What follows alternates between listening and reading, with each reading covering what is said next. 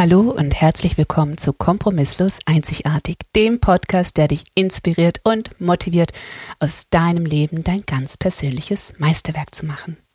Heute möchte ich ein wenig über das Thema Gesundheit sprechen. Ich habe nämlich erst heute Morgen einen Podcast gehört, der ist auf Englisch und heißt Huberman Lab. Das ist von Andrew Huberman. Das ist ein Wissenschaftler und Arzt an der Stanford University in Amerika. Und er hat einen Podcast mit sehr langen Folgen, die sind zwischen eineinhalb und zwei Stunden jeweils. Und da bespricht er mit eben seinen wissenschaftlichen Kollegen Phänomene, Krankheitsbilder oder auch Dinge wie Schlaf, Depressionen, Stress und ganz viel, was mit Neuroscience, also den Neurowissenschaften zu tun hat. Also alles, was im Hirn passiert, welche Synapsen da gebildet werden und welche Neurotransmitter es gibt. Und es ist mega interessant. Und da habe ich jetzt zwei Episoden heute Morgen gehört. Eine war zum Thema Sucht als Addiction äh, mit einer seiner Kolleginnen und das andere war eine Solo-Folge, da hat er zum Thema Depressionen gesprochen und zu den neuesten wissenschaftlichen Erkenntnissen und medizinischen ja, Fortschritten, die es gab in der letzten Zeit. Und so wie er gesprochen hat, wie er einfach die Grundelemente des menschlichen Gehirns und der menschlichen Gesundheit dargestellt hat, war das irgendwie alles so einfach. ähm, also gerade wenn es um Depressionen geht, hat er eben darüber gesprochen, wie eben die verschiedenen Antidepressiva wirken, welche Dopaminschwellen herabgesenkt oder erhöht werden und worauf das wieder eine Auswirkung hat. Hat natürlich auch Tipps gegeben im Sinne von, es macht Sinn, dass man zum Beispiel EPA, Fischöl zum Beispiel zu sich nimmt, dass man sich regelmäßig bewegt. Aber auch etwas, was ich ganz faszinierend fand, und das ist, man sollte nicht zu lange Dinge tun, die das Dopamin-Level erhöhen. Dopamin-Level werden erhöht, wenn man von etwas a äh, Pleasure bekommt, also ein, ein positives Feedback. Wenn das einfach zu lange anhält, wird man tatsächlich süchtig danach. Das kann zum Beispiel Fernsehen sein. Ähm, dann binge-watcht man tatsächlich die ganze Folge, äh, die ganze Serie, die ganze Staffel runter und kann nicht aufhören. Wenn man aufhört, will man eigentlich immer weiter gucken. Und das hat eben mit diesem Dopamin-Level zu tun. Und worauf mich das gebracht hat, sind einfach, unser ganzes Leben ist ein bisschen in der Schiefbahn. ich glaube, das ist jetzt nichts, was ganz Neues. Es ist uns, glaube ich, allen klar, dass die Art, wie wir momentan leben, nicht so ganz der menschlichen Gesundheit, dem menschlichen Körper und auch dem menschlichen Gehirn zugeneigt ist. Wir haben viel zu viel Input. Wir haben eben gerade diese Sucht nach sehr schneller Gratifikation, nach ständigem Dopaminlevel pushen und damit sind wir einfach auch eine Generation oder momentan ein, ein Sammelsurium von Menschen, die nicht wirklich angepasst sind an das Leben in dem wir eigentlich uns gerade befinden. Das hat die Anna Lemke, hieß glaube ich die Gesprächspartnerin von Andrew Huberman, sehr schön zusammengefasst und hat gemeint, wir sind gerade in einer Situation oder in einem Abschnitt der Menschheit, wo das Leben tatsächlich einfach langweilig ist. Das fand ich ein mega Ausspruch, weil man könnte ja eigentlich denken, also so aufregend wie jetzt war das Leben doch noch nie. Aber es ist langweilig, weil all unsere Grundbedürfnisse sind gedeckt. Wir haben genügend zu essen, wir haben genügend zu trinken, wir haben sehr guten medizinischen Schutz, wir haben eine hohe Sicherheit, wir sind frei, jedenfalls der Großteil der Menschen. Ich weiß sehr wohl, dass das nur für uns westliche, für die westliche Bevölkerung zutrifft, aber ich möchte gerade auf diesen Teil eingehen. Und deswegen ist uns auf unserem neurologischen Level langweilig. Wir haben nichts, was es zu erobern gilt, was es zu sichern gibt, wie zum Beispiel unser, unser Überleben. Weil selbst die, die wirklich arm sind, haben immer noch viel im Gegensatz zu dem, wie es in früheren Zeiten war. Und daher ist unser Leben, wie die Anna Lemke gemeint hat, it's all made up. Wir kreieren alle unser Leben selber. Wir setzen uns selber Ziele. Wir sind ein selbstmotivierender Organismus und machen das Leben zu etwas, für das es sich lohnt, eben zu arbeiten, zu leben aber das hat eben auch so seine Nachteile, weil dadurch, dass man immer was selber sich setzt und es einfach selbstgesetzte Ziele sind, macht man auch seine Probleme selber in dem Fall. Sie hat es so genannt, some people need more friction. Die brauchen einfach viel mehr, woran sie sich abreiben müssen auch und viel mehr, an denen sie sich abarbeiten müssen ein bisschen. Und ihr Gehirn, so hat die Frau Lemke das gemeint, ist nicht angepasst auf unsere heutige Welt, darauf, wie unser Leben ausgelegt ist momentan.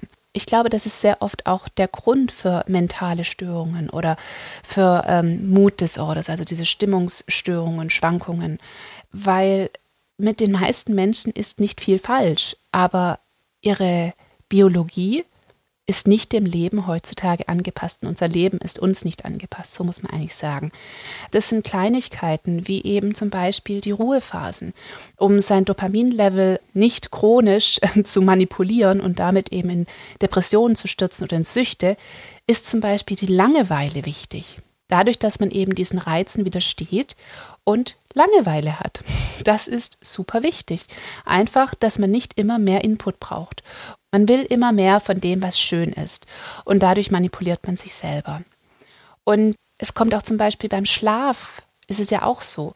Der Schlaf ist so unglaublich wichtig für uns. Da werden so viele Synapsen, Verbindungen in unserem Hirn zusammengebaut.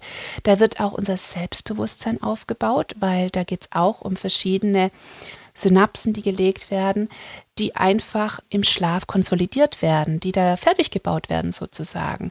Es hat auch zu tun mit Performance, sowohl körperlich als auch mental in unserem Job. Wir müssen eigentlich viel schlafen. Wir müssen ganz viele Ruhepausen haben. Wir müssen auch mal Langeweile haben. Aber Langeweile setzt auch voraus, dass ich genügend Zeit habe, alles andere zu erledigen. Und unsere Welt ist irgendwie, habe ich das Gefühl, ein bisschen ein Teufelskreis. Wir haben uns zwar ein erfolgreiches Leben alle miteinander gebaut als Menschheit, die wir sind, aber wir sind komplett weg von unserer Natur. Und ich glaube, das ist uns allen klar. Die Frage ist nur, was tun wir? Ich habe darauf keine Antwort. Es war einfach nur nach diesem Podcast Binge-Höring, das ich da veranstaltet habe heute Morgen, hat es mich echt zum Nachdenken gebracht, weil ich glaube, es könnte sehr vielen Menschen geholfen werden, wenn wir einfach mal anders denken würden. Und dass man einfach seine natürlichen Bedürfnisse ganz nach vorne stellt. Und wenn das eben mein Bedürfnis ist, ich muss mehr schlafen, ich brauche mehr Ruhephasen als die andere Person, die das offensichtlich nicht braucht. Das gibt es ja auch, dass andere von ihrer Biologie her einfach nicht so viel Schlaf brauchen. Ja, dann kann ich eben nicht so viel reisen oder ich muss mir mehr Hilfe holen. Und ich glaube, wie die Anna Lemke gemeint hat, um, ähm, we're all making it up. Heißt für mich aber auch, ja, wir können es aber auch kreieren es ist, glaube ich, wirklich tatsächlich eine der ersten Zeiten für die meisten Menschen, dass man sich selber sein Leben kreieren kann, dass man selber schauen kann, wie passt es zu mir und wie kann ich es einrichten, dass es passt. Brauche ich mehr Hilfe? Lebe ich alleine? Will ich heiraten? Bekomme ich Kinder? Will ich sie allein aufziehen mit dem Vater? Will ich Karriere machen? Will ich ihr zu Hause sein? Will ich mich selbstständig machen? Will ich angestellt sein? Nehme ich mir eine Nanny und eine Putzfrau und was weiß ich was?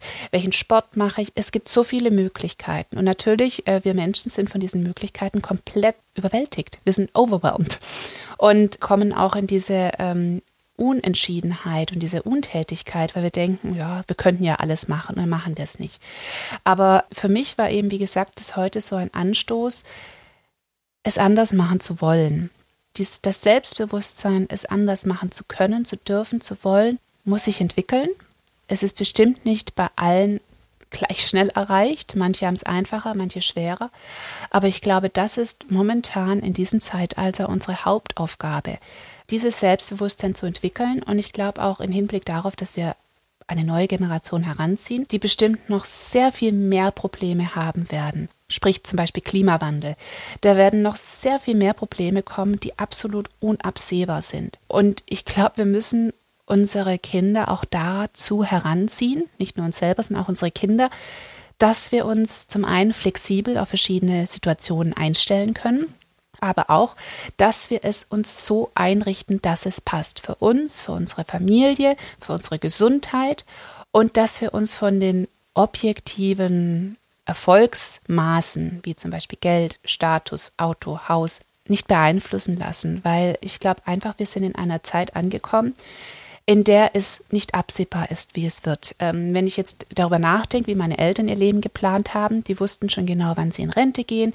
Die hatten alles vorausgeplant, weil es Planungssicherheit gab.